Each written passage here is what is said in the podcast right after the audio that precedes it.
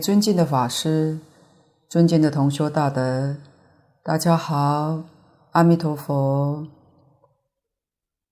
请大家翻开课本第六十二页，第二行，以无漏慧相应念正道及助道法，名正念。正道是信愿持名，助道。莲池大师说：“还是信愿持名，信愿持名是正道，也是助道。这是莲池大师教我们的。但是诸佛菩萨在本经、在无量寿经、观经里面教导我们，还有许多修学的方法，这些方法都是助道法。”助道法里面有一分是帮助自己，帮助自己念佛的功夫增上，念佛的功夫成就；另外一份是教我们帮助一切众生，这一切众生还不知道这个法门的，我们要以善巧方便，把这个法门介绍给他。已经知道这个法门的，要劝导他进修；已经修学这个法门的，要帮助他成就。这些都是属于自利利他的助行。这里面很多，尤其是一切经论里头，就太多了。修净土的人。依照三经或者是五经一论里面的教导，已经足够用在日常生活当中处事待人接物了。历代净宗祖师大德的著作也不少。如果我们要修学，用它来做助道法也很好，但一定要以经训做纲。祖师大德的开示做目，这样就不会乱了。经是纲，其他论著通通是发挥经义的，帮助我们理解，帮助我们在日常生活当中应变的。这些祖师大德里面，印光大师文钞，距离我们的年代最近。他所看到社会的病态，跟现在较接近，所以许多教训今天也很适用。最后一个，以无漏慧相应入定，名正定。定有邪正，有究竟不究竟，这些简别是一个比较性的。在大乘法门里面，所修学的都是正定。修定的方法非常多，佛门里头常说八万四千法门，法是方法，门是门径，就是道路。修什么呢？通通修定，可见得修定的方法很多。佛法修学的总纲领叫三学：戒、定、慧。因戒得定，因定开慧，所以戒就包含了一切修学的方法。正因如此，法门才是平等的。法门平等，无有高下，最后都成就大定。我们在许多法门里面选择的是信愿持名，选择这个方法就是无漏慧。你要不是真实的智慧，你怎么会选到这个法门呢？这个法门是十方一切诸大菩萨选择的，在华严经上看到文殊普贤菩萨就是选这个法门，可见得这是真实智慧的选择，不是普普通通的选择。要相应，诸大菩萨选择是真相应，就是与他自心的清净心、真智慧相应。他根本就没有疑惑，没有夹杂，所以他很快就成功了。我们今天的大问题在哪里呢？我们的选择没有错。但不相应，不与自己的清净心相应，因为心不清净，因此虽然选择没有错，有时候还怀疑，常有夹杂，这个麻烦大，对于修行就会造成许多的障碍，不能不知道。假如我们也真正能做到没有怀疑，决定信仰，一生当中修行只要依靠这一部经就可成功了。《阿弥陀经》里面的经义或许不容易了解，但是我们得到蕅益大师的要解，把意思完全明朗了。蕅益大师的注解，印光大师说过，就是古佛再来给《阿弥陀经》做个注解，也不能超过其上。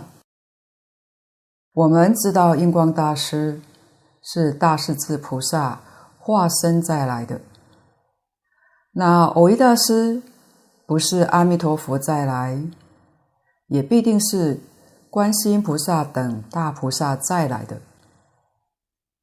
所以这一部经就保证我们这一生圆满往生不退成佛，信得过吗？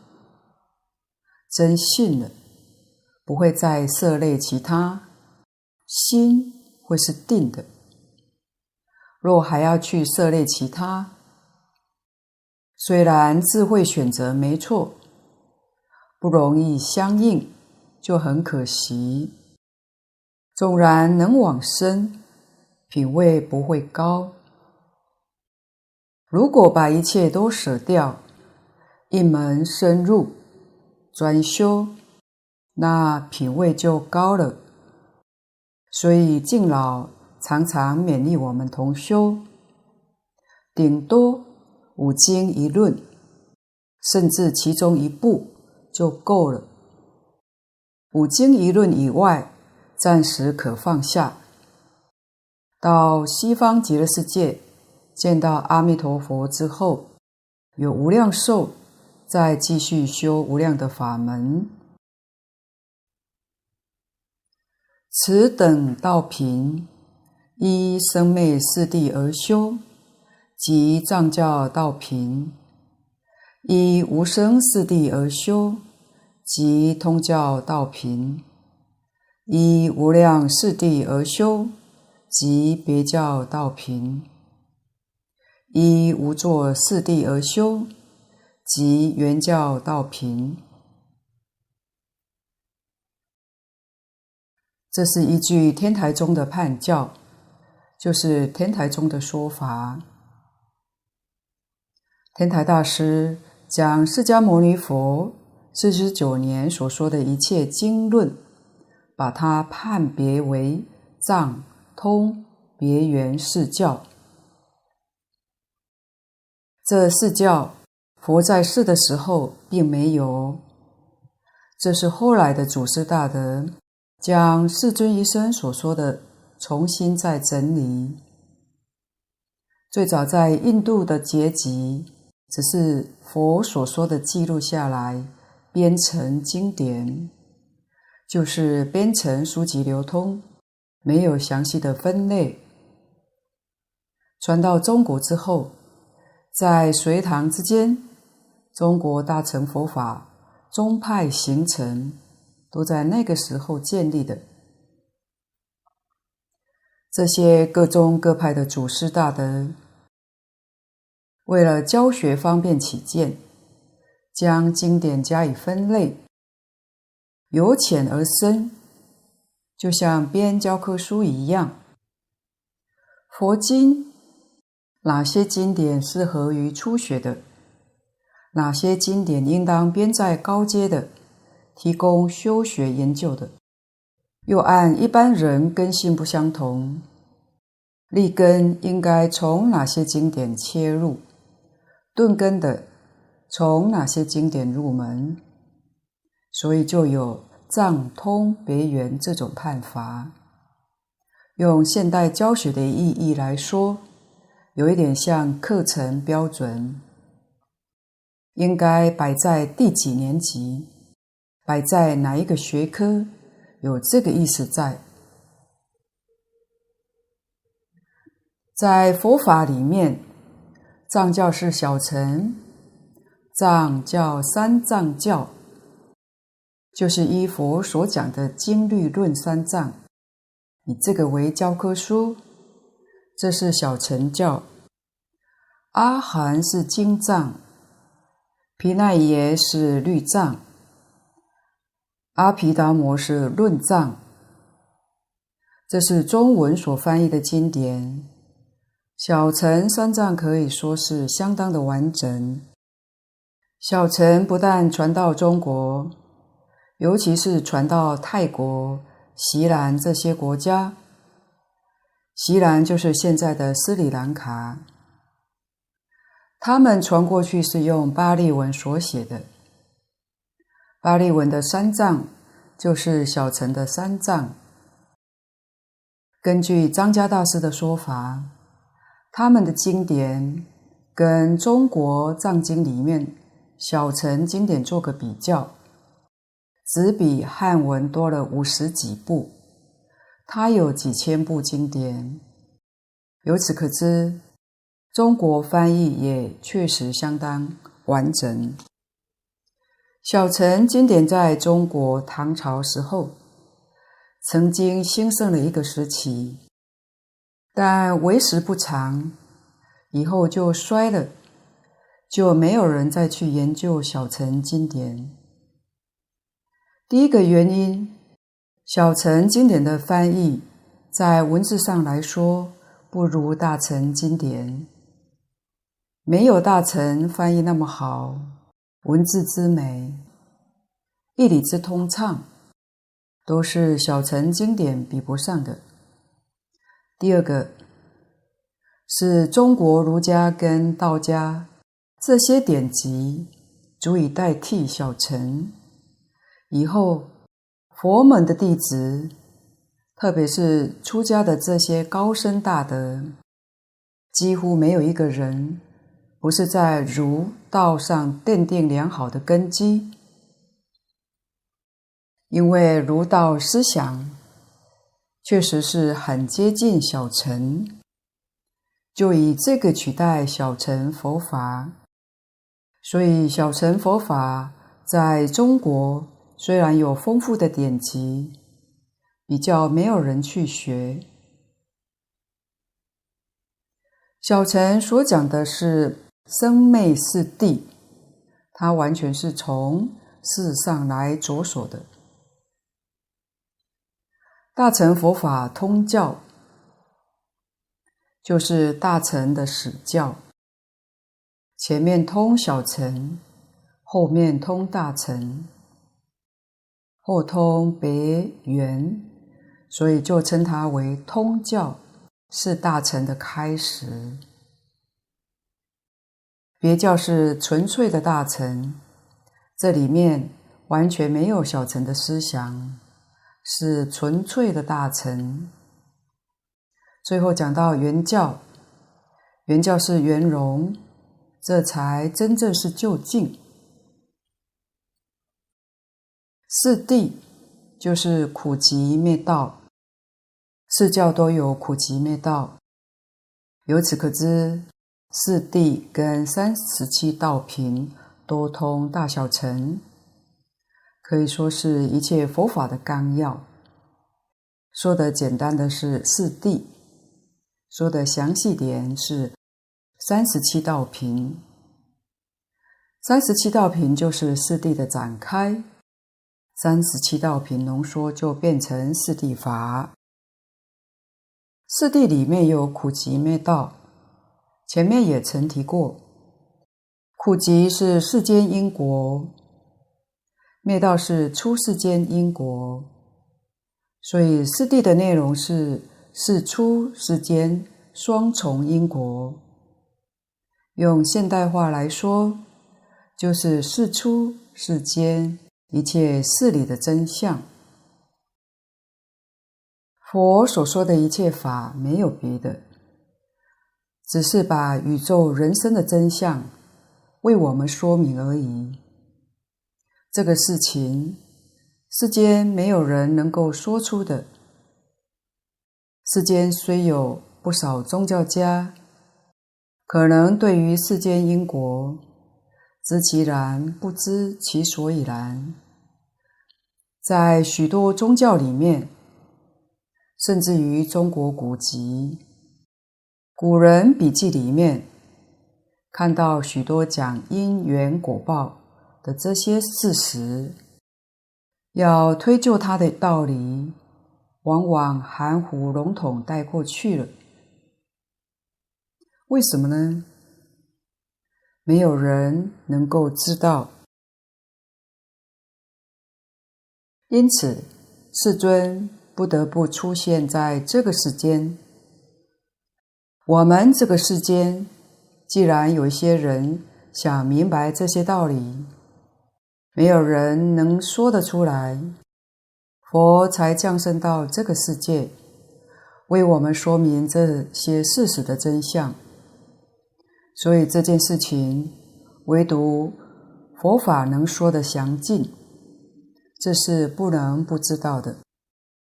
佛虽然详细说明了，我们读了、听了，能信吗？好在佛陀的教学，目的是要我们自己亲证，不是说信了就算。佛法修学有四个阶段。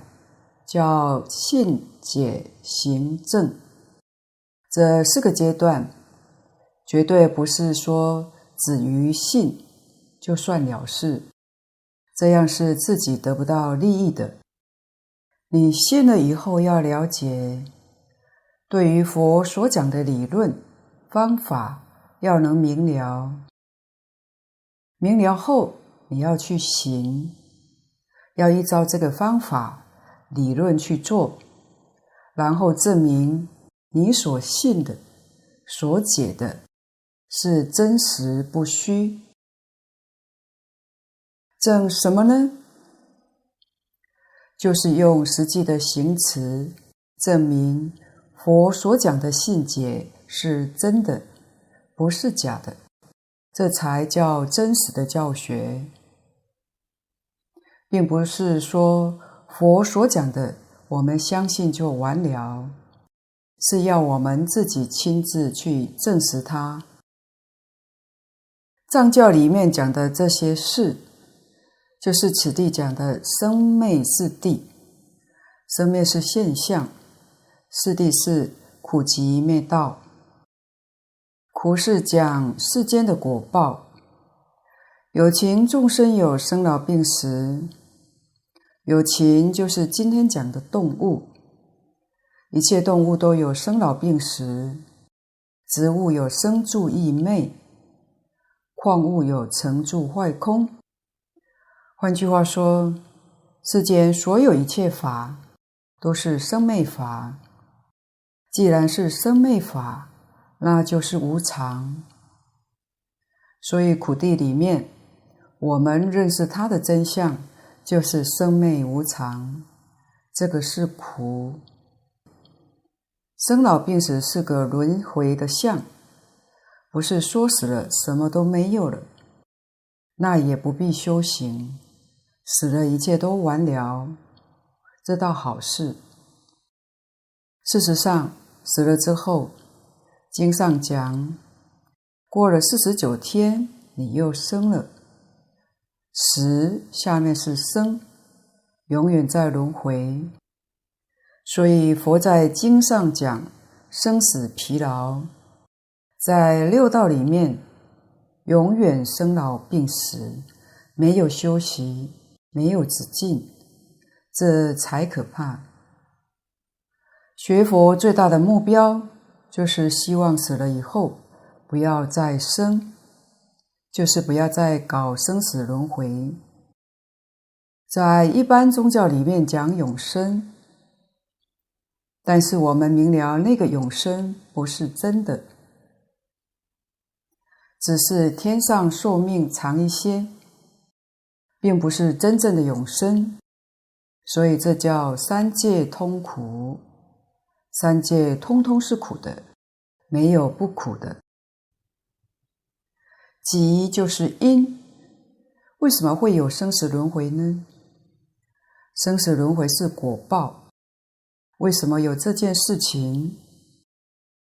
因为起惑造业，起惑是迷惑，对于事实真相不明了，这是惑，迷惑。人对于事实真相不明了，就妄动，所以就有妄想，有烦恼。妄想烦恼就不能没有造作，于是就造业。业里面有善业，有恶业，是业的差别不同，于是就有六道，六种的果报。这六种，佛告诉我们，上面三种称为善道，天、阿修罗、人，这是三善道；下面三种，地狱、恶鬼、畜生，叫三恶道，都是迷惑造业所感得的果报，这个叫集。可知这个果报是自作自受的。那怎么样能够超越六道呢？佛教我们灭道，灭什么呢？把三界六道的因灭掉，因没有了，果当然就没有。要知道，灭是灭烦恼，灭妄想，把这个东西灭掉，所以灭。是出世间的果报，灭也翻作圆寂，也翻作涅槃。涅槃是梵语音译的，意思就是灭。圆寂，寂就是寂灭，圆是圆满，圆满的寂灭了妄想跟烦恼，生死轮回，这叫昧。因此，小乘阿罗汉所证得的，就叫他做涅槃，因为他三界六道的因灭掉了，果当然没有了，于是就超越了三界。但是他这个昧并没有就近，在三大类烦恼里，只灭了见思烦恼。还有维系的尘沙、无明烦恼，它并没有灭掉，所以只是超越三界，没有明心见性。我们称它做小乘涅槃。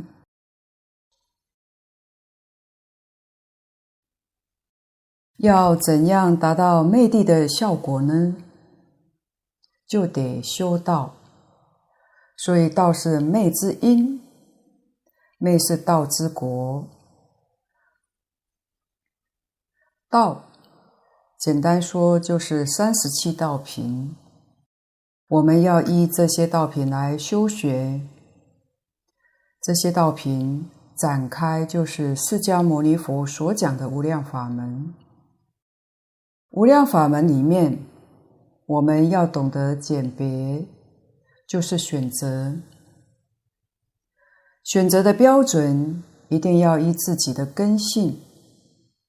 换句话说，要依自己的程度，依自己的生活。用现代话来讲，就是眼前我们自己能够具备的一些条件，这样修学就容易多了。佛说的许多方法是提供我们做参考，让我们去选择。净土的众生，如果他是小乘根性，也就是过去生中对于小乘法修得多，现在还有小乘的习气。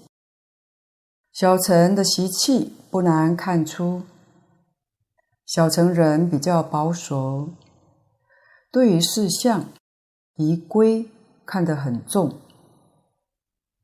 大乘根性的人比较开放，重视在心地的清净，对于事项上往往不拘小节，对这个不太重视。小乘对于事相非常重视。现在南传小乘的佛法，跟中国大乘佛法明显的也能够看得出来。这是小乘根性熟的，一定是依生灭四谛来修行，这就是属于藏教道品，是藏教人的根性。第二种是通教，刚才说过，这是大乘的开始。有一类这种根性的人，他对于小乘也爱好。也向往，对于大乘别教、原教也非常羡慕。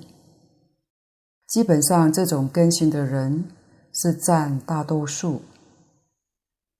大德说，今天修净土里面，绝大多数是这一类根性的人，因为前面通小乘，后面通大乘。称它做通教，这个根性比前面的要猛烈。换句话说，领悟的能力比前面的人要高。苦集灭道，他所依的苦谛，如同《金刚经》上所讲的，一切有为法，如梦幻泡影。不像小乘执着在事相上，真苦，真有这个苦的感受。大乘通教的人，他对于苦的感受就比较少些，他能叫看得开，放得下，能够随缘，所以苦的逼迫感触就比较少。比较轻，极地也是如幻如化。《金刚经》上说：“三心不可得。”三心是过去心、现在心、未来心，这三心不可得。我们想想起心动念，造作一切善恶业，都是念头。念头不可得，那还造什么业呢？所以，对于世间法，确实看得比一般人要淡薄。这个对于修学有很大的帮助。道地是《维摩诘经》上常讲的不二法门，与极地同样是如幻如化。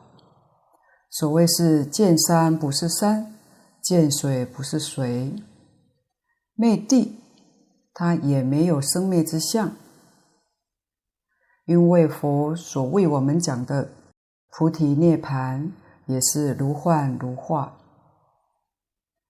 净空老法师说过，念佛的众生，如果是这一类的根基，他一定是依通教道品来修学。但是通教道品跟前面藏教道品，都一定要有好的老师，要有师承指点，才容易成就。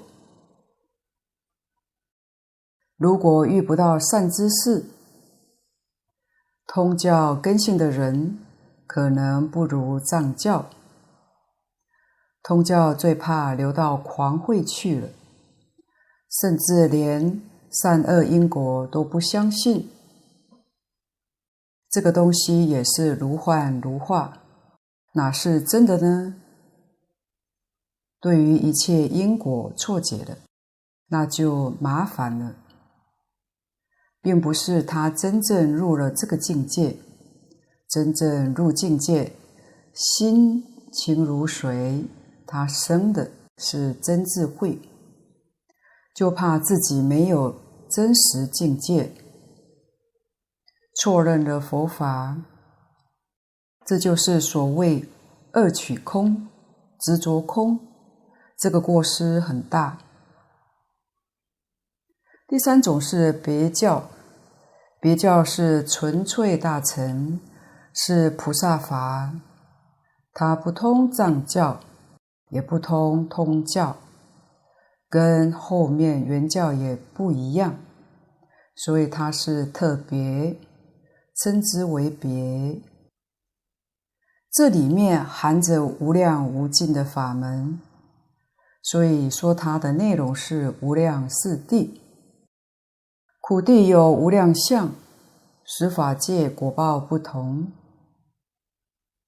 华严经有四地品，它的内容完全是讲别教的无量四谛。华严经是纯大乘菩萨法，但是华严经是原教。四谛品里所说的是讲别教的无量四谛。在《华严经》，别教跟原教也能够融会贯通，因为缘能够摄别，别不能摄缘。原教可以包括藏通别，通通都包括；别教不能包括原教，所以无量四谛。在《华严经》里面说的非常详细，极谛果报无量无边，它的因缘当然也是无量无边。一切众生妄想执着分别烦恼各个不同，没有相同的，所以它的因也非常的复杂。道品就是修行的方法，就是佛在经上常讲的法门无量誓愿学。所谓八万四千法门，所以道品也是无量。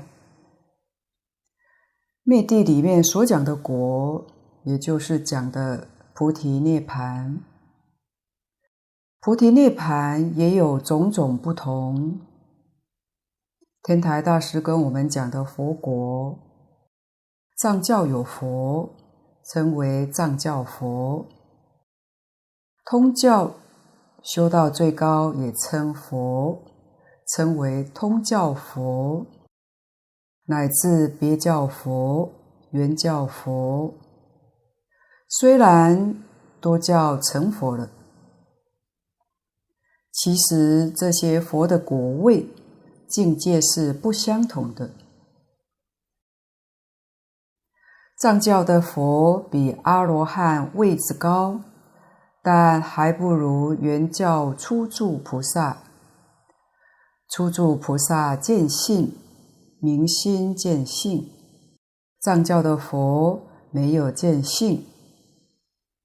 藏教的阿罗汉就是小乘最高的果位。小乘阿罗汉所证的、所断的，等于原教七信位的菩萨。藏教的佛只是八信、九信而已，所以没有见性。通教的佛也还是没有见性，别教佛等于原教实行第二行位的菩萨。我们知道原教初住破一品无明，证一分法身，实住初行二行，所以别教的佛四十一品无明只断十二品。并没有完全断，但这个算是见性了。原教的佛是四十一品无明通通断尽，所以成佛也不一样。灭地所说的内容也不相同。修净土的大众，如果是别教根性。多半是依无量四谛而修，在净宗修学大众当中，也占很大的比例。我们看到许多念佛人遍摄大乘经论，晓得它是别教的根基。对于一切大乘经论都涉类，这一类的修学。也要看他根性利不利，真正立根，修学到一个阶段，他会回头。我们看看历代的祖师，师父上人说，永明延寿大师是从禅宗里面回头的，相当于前面讲的通教根性。但是他对于大乘佛法涉猎的非常广，他不是完全的空宗。通教是讲空，别教是讲有。像莲池藕益大师，乃至于印光大师，他们年轻的时候都是涉猎许多大乘佛法。以这个标准来看。他们是别教的根基，但是到了晚年，他们的根性成熟，将所有一切修学的那些法门全部都舍弃，都放下，专修念佛法门。这一专就变成原教了。由此可知，圆顿根基在历史上。我们所能见到的，是可以培养的，可以养成的。真正觉悟之后，唯独念佛往生这个法门是真实的，其他的都不要了。为什么？不愿意在那上面浪费宝贵的光阴。没有一个不专修的。古德云：“三藏十二部，留给别人悟；八万四千行，饶与旁人行。”所以莲池大师到了晚年，自己就是一部《阿弥陀经》，一声阿弥陀佛。晚年这样专修，是以主。显安大师，禅宗方面也是很通达的。他说：“八万四千法藏，六字全说，一千七百公案，一刀斩断，就是八万四千法门。南无阿弥陀佛六个字就包括了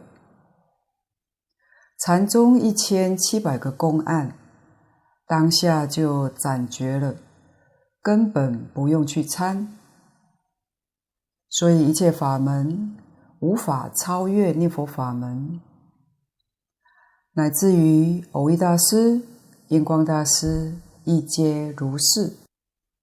所以真正到成熟的时候，必然是一门专精。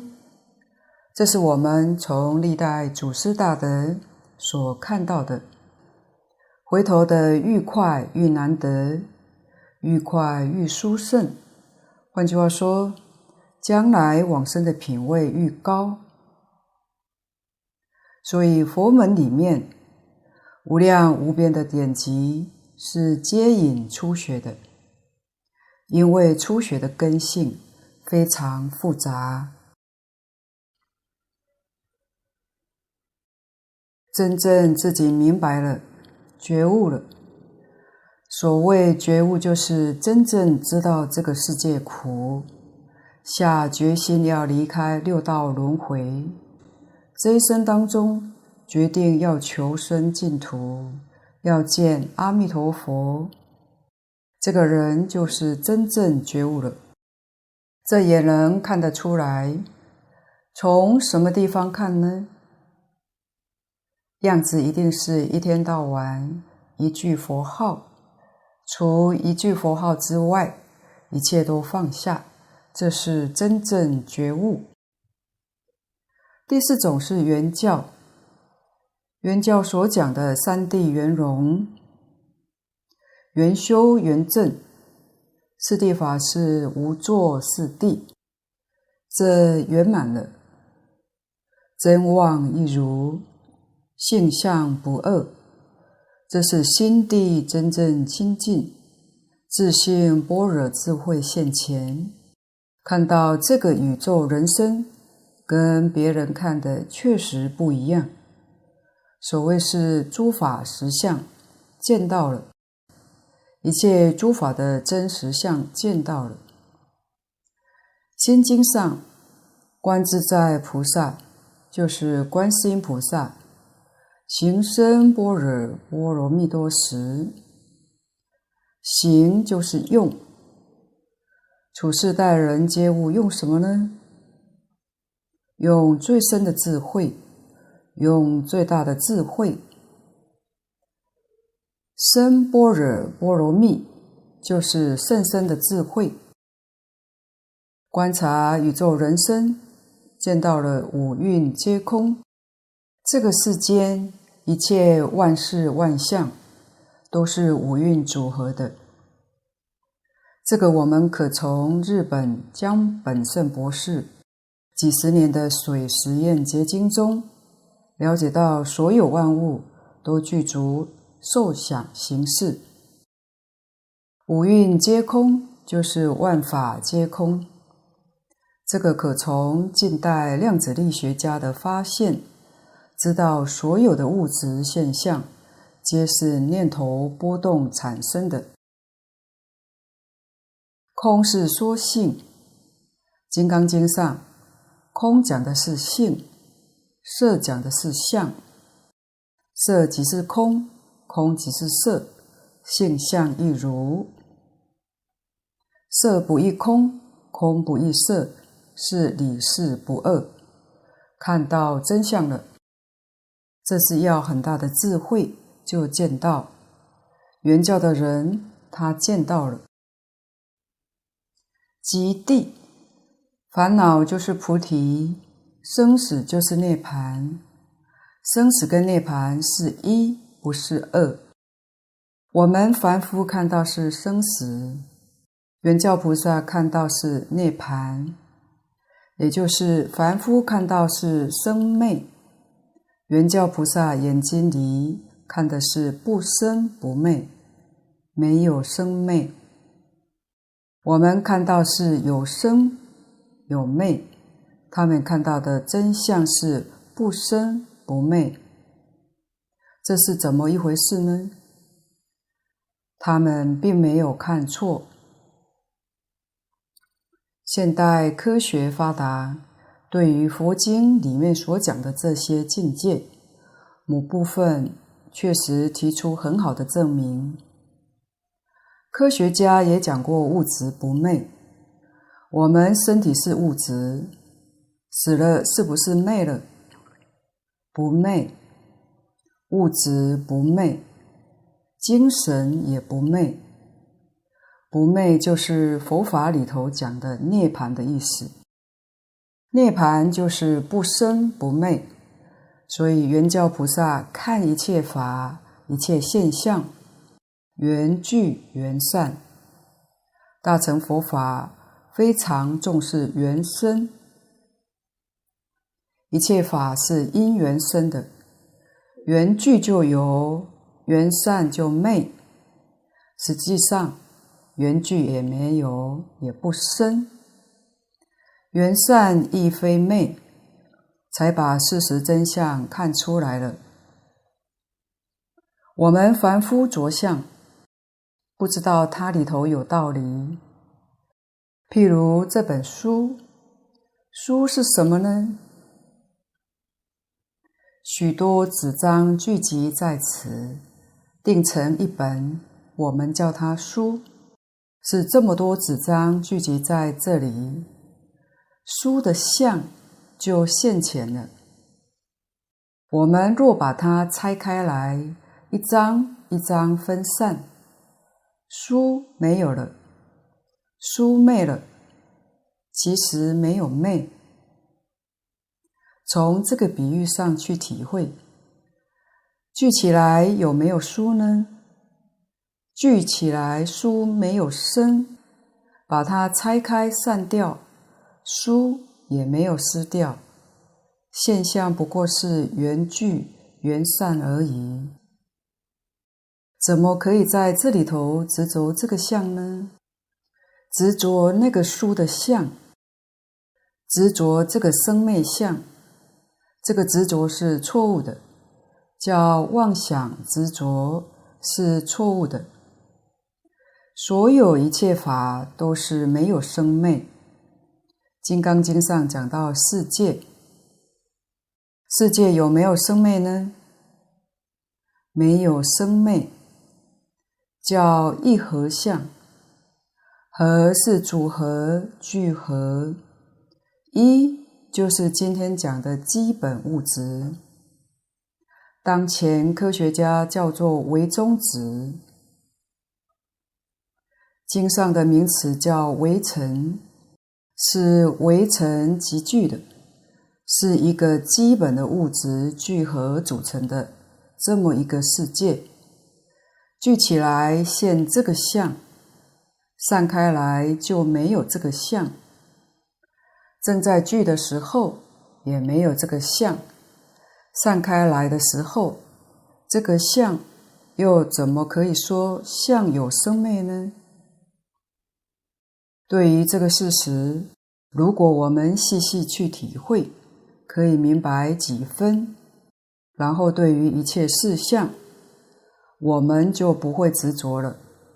知道这个现象实在是没有生灭的，像没有生灭，我们的精神心性也没有生灭。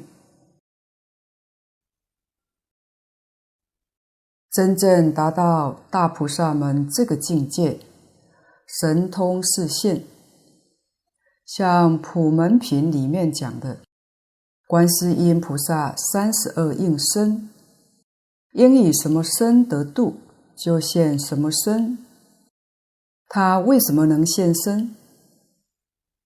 因为他对于事实真相完全了解，完全明白。明白之后，就能控制宇宙，就得大自在。所以说，控制环境，可以随心所欲地组成这个现象。不用这个现象，立刻就分散，缘就散掉了。缘聚缘散，它能够自在的控制，就叫神通变化，道理就在此地。想想这个道理是讲得通的，对于神通变化这个事情，我们就会相信。为什么呢？它有理，理上讲得通。早期一九零五年，爱因斯坦预测提出，能与质可以互相转变。后来经科学家实验原子分类的成功，得到证实，就是这个道理。质就是物质。能量可以变成物质，物质可以变成能量。能量是空，物质是有，空可以变成有，有也可以变成空，空有不二。所说的能跟执是一个事情，能是执之能，执是能之执，这是科学发现的。这是讲物质，色即是空，空即是色。早期科学还没有说到精神面，心能超过了职能。为什么菩萨神通广大、变化自在呢？是用心能来操纵职能，所以甚深的禅定当中能够得神通。